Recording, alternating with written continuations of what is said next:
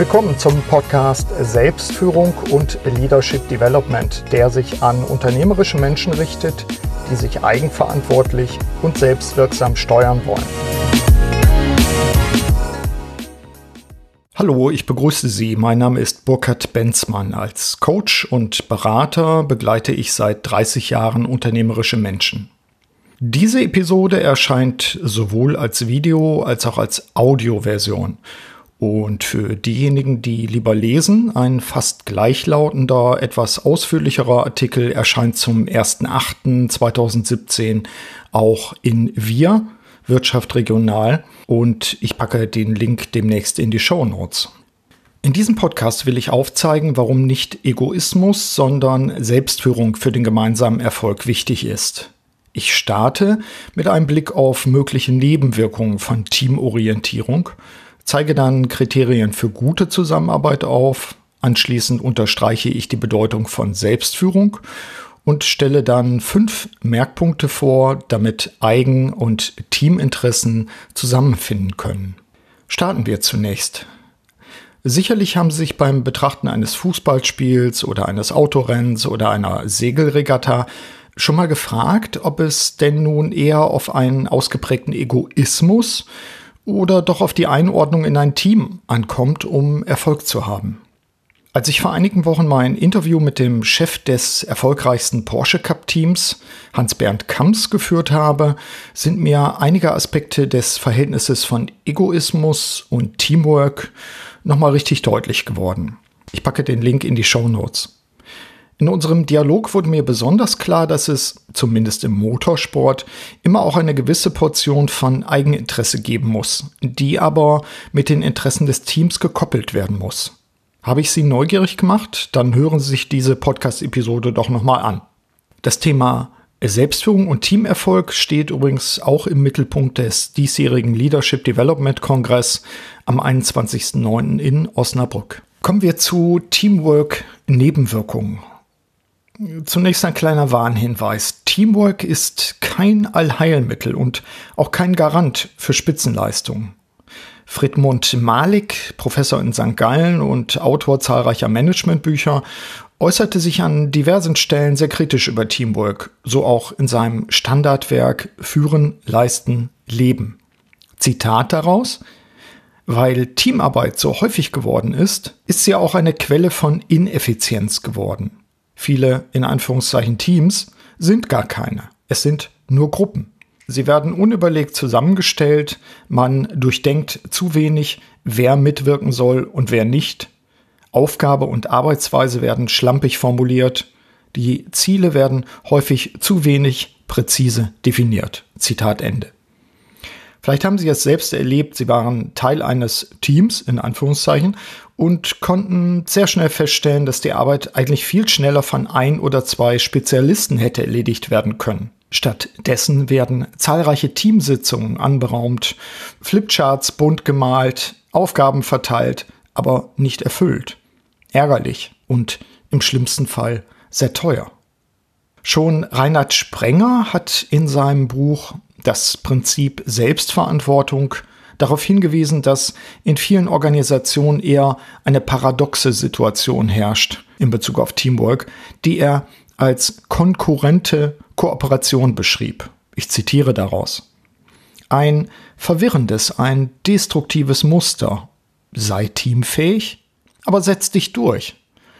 Sei kooperativ, aber stich deinen internen Konkurrenten aus. Identifiziere dich mit dem Ganzen, aber belohnt wird nur deine individuelle Leistung.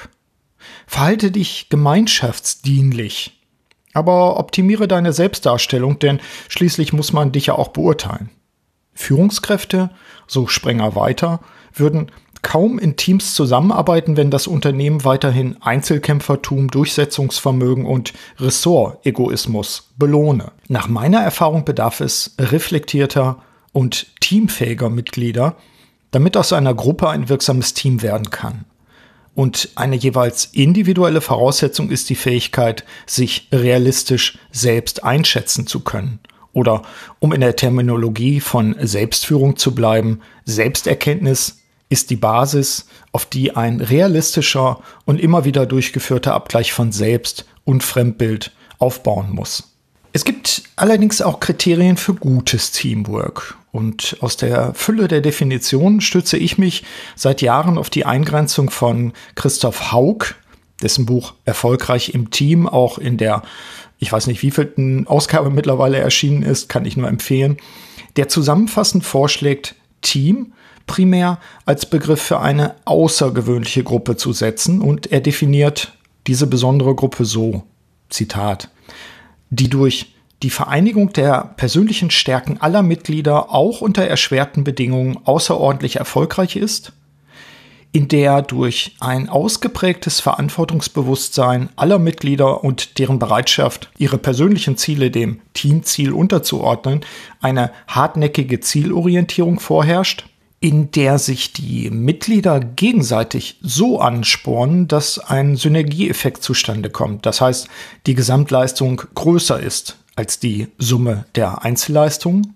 die durch eine sinnvolle Koordination von Teilaufgaben und individuellen Fertigkeiten und Kenntnissen ihren Auftrag optimal zu bewältigen vermag, in der zwischenmenschlich ein Klima des gegenseitigen Vertrauens und Offenheit herrscht und sich die einzelnen Mitglieder mit ihrem Team stark identifizieren und letztlich in der Kommunikation auf der Basis gegenseitigen Verstehens eine optimale Verknüpfung von Information und ein aufrichtiges Ausdiskutieren verschiedener Ansichten garantiert.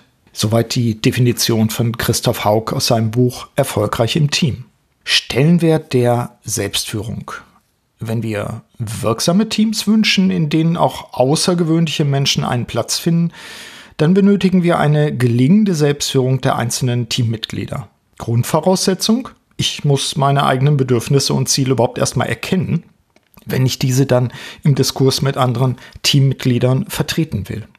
Als ich 2008 die Interviews zu meinem ersten Buch über Selbstführung startete, da wurde mir in zahlreichen Gesprächen deutlich, wir brauchen starke Mitarbeiter, wie mir seinerzeit unter anderem Rainer Thieme erläuterte. Rainer Thieme, der ehemalige Geschäftsführer und Aufsichtsratschef, brachte es auf den Punkt. Zitat, wenn du erfolgreich sein willst, dann umgib dich mit den besten Leuten, die du finden kannst.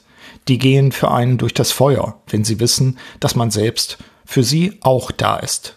Zitat Ende. Aus den bisher über 150 Gesprächen im Kontext von Selbstführung kann ich die gesicherte Erkenntnis ableiten, dass erfolgreiche Führungskräfte eine klare Vorstellung davon besitzen, wo ihre Stärken und ihre Schwächen liegen, was daher ihre persönlichen Schwerpunkte sein sollten und auf welche Hauptaufgaben sie sich eben deshalb konzentrieren wollen. Sie wissen, dass sie nicht alles selbst tun können und deshalb definieren sie, wo welche Unterstützung nötig ist. Sie brauchen Partner, Mitarbeiter, Netzwerke. Und genau so lautet auch das vierte der sieben Felder der Selbstführung, das Modell, das ich ja bereits in verschiedenen Podcast-Episoden erläutert habe. Kommen wir zu den fünf Merkpunkten. Teamwork oder Egoismus? Es wird bereits jetzt deutlich, dass wir die Frage anders stellen müssen, eigentlich eher so. Wie gelingt es uns, die starken Egos von Talenten, derart in unsere Organisationen zu integrieren, dass sie zum Erfolg des Ganzen beitragen, gleichzeitig aber auch ihre eigene Entwicklung fortsetzen können. Ich habe natürlich nicht den Anspruch, äh, zumindest nicht im Rahmen dieses Podcasts, diese Fragestellung umfassend zu beantworten. Aber ich will zumindest ein paar Anregungen zur Reflexion geben und natürlich auch Tipps für die unternehmerische Praxis. Erster Merkpunkt die eigenen Rollen klären und die richtigen Leute wählen. Dies sind genau genommen natürlich eigentlich zwei Merkpunkte, die allerdings so eng verknüpft sind, dass ich sie hier zusammenfasse. Erfolgskritisch ist es, die eigenen Rollen und Aufgaben im beruflichen und privaten Kontext zu klären. Was kann ich am besten und was sollte ich anderen überlassen? Bereits in den Interviews, wie eben erwähnt, für mein erstes Buch, Die Kunst der Selbstführung, haben eben zahlreiche Führungskräfte es betont, dass man das eigene Team richtig zusammensetzen sollte. Und sie haben umgekehrt aber auch unterstrichen, dass es ein zentraler Fehler wäre oder auch war bei Einzelnen, bei der Auswahl der Mitarbeiter oder Teammitglieder nicht auf die Passung geachtet zu haben. Vereinfachend gesagt, wählen viele genau solche Menschen aus, die ungefähr so sind wie sie, aber ein Stück weit kleiner. Und so gibt es keine echte Konkurrenz. Allerdings entsteht so auch keine kreative Spannung. Sinnvoll ist es laut meinen Interviewpartnern daher, maximale Aufmerksamkeit bei der Zusammenstellung von Teams aufzubringen, um eben diejenigen Menschen zu finden, die in ihren jeweiligen Bereichen Top-Performer sind. Solche Kollegen sind nicht immer einfach, sollten sich aber gleichwohl im Team gegenseitig fordern und ergänzen. Sie sind das Salz in der Suppe, darf ich hier auch ergänzen. Für den Arbeitskontext ist die periodische Klärung der Aufgaben und Rollen ebenso wichtig. Zum Beispiel in Ihrem Führungsteam kann ich Ihnen nur empfehlen. Nach Peter Drucker geht es zunächst darum, sich selbst zu führen, bevor man andere führen will. Ich zitiere hier mal aus seinem grundlegenden Text Managing Oneself die fünf Leitfragen. Was sind meine Stärken? Wie arbeite ich am besten, beziehungsweise wie bin ich am leistungsfähigsten? Welche Werte habe ich? Wo gehöre ich hin? Was ist mein Beitrag zum Unternehmen? Also checken Sie Ihre eigenen Rollen und wählen Sie entsprechend die richtigen Leute für Ihr Team aus. Zweiter Merkpunkt. Bürokratie vermeiden und Talente halten. Vermeiden Sie bürokratische Korsette, denn zu starke Regularien und Kontrollsysteme ersticken die Kreativität außergewöhnlicher Talente. In zahlreichen Projekten in Mittelstand und öffentlicher Verwaltung konnte ich immer wieder feststellen, wie Subkulturen in ein und derselben Organisation gegeneinander arbeiteten. Klassisch sind die Konflikte zwischen Innen und Außen, zum Beispiel Vertrieb und Innendienst. Und das haben Sie sicherlich auch schon erlebt, solche Konflikte. Weiterhin konnte ich immer wieder feststellen äh, zum Thema Bürokratie vermeiden und äh, übergroße Systeme auch verhindern. Weiterhin konnte ich immer wieder auf und abschwellende Wellenbewegungen hinsichtlich Managementmoden und vor allen Dingen auch Kontrollsystemen in unseren Organisationen erleben. Während in Anführungszeichen Kostenoptimierung ein noch immer wirksames Dogma ist, gehört es derzeit für erstarrte große Unternehmen zum guten Ton, geführte Ausflüge zu Start-up-Unternehmen nach Berlin zu machen, um deren flache Hierarchien und deren Geist zu studieren und möglichst natürlich auch zu kopieren. Was natürlich nicht gelingt. Was stattdessen tun?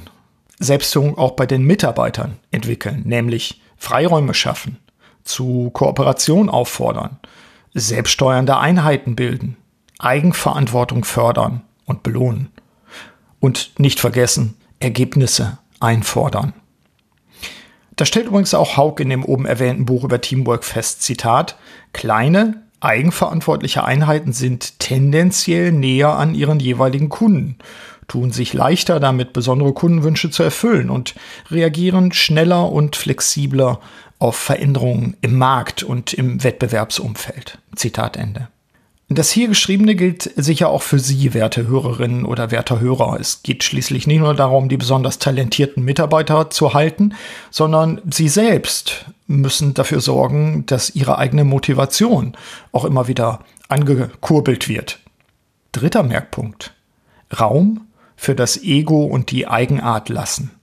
Nun, dies könnte der Merkpunkt sein, der am stärksten zum Widerspruch aufruft. Das ist mir bewusst. Ich habe im Kontext meiner Lehre an einer Hochschule, aber auch durch Beratungsprojekte im Umfeld anderer Hochschulen und Forschungseinrichtungen die Erkenntnis gewonnen, dass ungewöhnliche Talente wie zum Beispiel Forscher oftmals auch, sagen wir mal, außergewöhnliche Typen sind. Sinngemäß sagte mir eine Top-Verwaltungskraft, dass man für solche Menschen zur Not auch karierte Maiglöckchen-Tapeten an deren Bürowände kleben würde, wenn dies denn gefordert würde. Nur damit man sie auch kriegt. Wenn für Sie, liebe Hörerinnen oder Hörer, Gerechtigkeit und Gleichbehandlung höchste Werte sind, dann müssen Sie jetzt in Abwehrstellung gehen. Aber dennoch appelliere ich in diesem Merkpunkt dafür, Raum zu geben für diese ungewöhnlichen Personen mit einem starken und für den Rest der Mitarbeiter manchmal beunruhigend wirkenden Ego. Damit dies deutlich wird, mir geht es nicht um die Förderung eines krassen Egoismus, sondern um ein ziemlich feinfühliges Austarieren von Interessen. Spitzenleistungen brauchen Spitzenteams. Das darf als gesichert gelten. Gleichzeitig entstehen ungewöhnliche Ideen allerdings zumeist zunächst in individuellen Hirnen. Insofern müssen wir in unseren Organisationen einerseits krassen Egoismus zurückweisen und andererseits dem Ego und den Eigenarten ungewöhnlicher Talente Räume schaffen. Raum lassen. Das bedeutet übrigens auch ganz konkret für Teamwork spezifische, die Kommunikation fördernde Räume zur Verfügung zu stellen. Ebenso muss ich als Unternehmer Rückzugsmöglichkeiten in entsprechenden Bürozonen schaffen. Der amerikanische Büromöbelhersteller Steelcase, einer unserer Partner beim Kongress, forscht schon seit vielen Jahren zu dieser Thematik und hat erkannt, dass insbesondere die stillen Mitarbeiter solche Zonen brauchen, um volle Wirksamkeit zu entfalten. An dieser Stelle empfehle ich das Steelcase Magazin mit dem Titel 360 Grad, dass Sie, ich glaube, mittlerweile jede Ausgabe im Internet auch laden können. Ich packe Ihnen mal den Link in die Show Notes. 360 Grad heißt das Magazin. Kommen wir zum vierten Merkpunkt. Unterschiedlich führen, Selbstorganisation fördern. Mit einer Definition von Lutz von Rosenstiel bedeutet Führung zielbezogene Einflussnahme. Als Vorstand, als Geschäftsführerin, als Inhaberin oder als Abteilungsleiter haben Sie für Ihr Unternehmen sicherlich spezifische Ziele vor Augen und Sie brauchen Ihre Mitarbeiter, um gemeinsam diese Ziele zu erreichen. Sie werden das natürlich selbst schon festgestellt haben, Menschen sind verschieden und wollen entsprechend auch individuell geführt werden. Dies wird auffällig insbesondere dann, wenn es um Störungen oder Minderleistungen geht. Das ist nicht immer so deutlich, wenn es um Talente und besondere Leistungsträger geht. Nehmen Sie sich entsprechend Zeit für die Mitarbeiter- und Orientierungsgespräche. Bereiten Sie sich intensiv auf diese vor und sparen Sie lieber an Routinesitzungen. Der echte und tiefe Austausch ein, zweimal im Jahr erspart Ihnen, das ist meine Erfahrung, viele oberflächliche Sitzungen im Jahresverlauf. Letztlich ist das Ziel dieses Ansatzes, die Selbstorganisation der Mitarbeiterinnen und Mitarbeiter in ihrer Organisation zu fördern. Deren Eigeninteressen dürfen und sollen auf den Tisch kommen und müssen angemessen in den zu vereinbarenden Zielen berücksichtigt werden. Sie als Chefin oder Chef setzen die Leitplanken und die Mitarbeiter entscheiden selbst, wo sie auf der Fahrbahn sich bewegen. Die Förderung der Selbstorganisation ist in diesen Zeiten, in denen es auf Schnelligkeit, Innovation und Kundennähe ankommt, noch wichtiger als bisher. Mir ist äh, sehr wohl bewusst, dass diese Art der individuellen Führung sehr anspruchsvoll ist. Fünfter Merkpunkt, die persönliche Unterstützergruppe. Machen wir einen Perspektivenwechsel, denn in diesem Merkpunkt geht es primär um Sie und um Ihre Wirksamkeit. Dazu soll ein besonderes Team gebildet werden, wenn Sie es nicht schon haben, nämlich Ihre persönliche Unterstützergruppe. Mir wurde die Bedeutung eines solchen Teams deutlich, als ich ein Buch des Netzwerkspezialisten Keith Ferrazzi las mit dem Titel Geh nie alleine essen.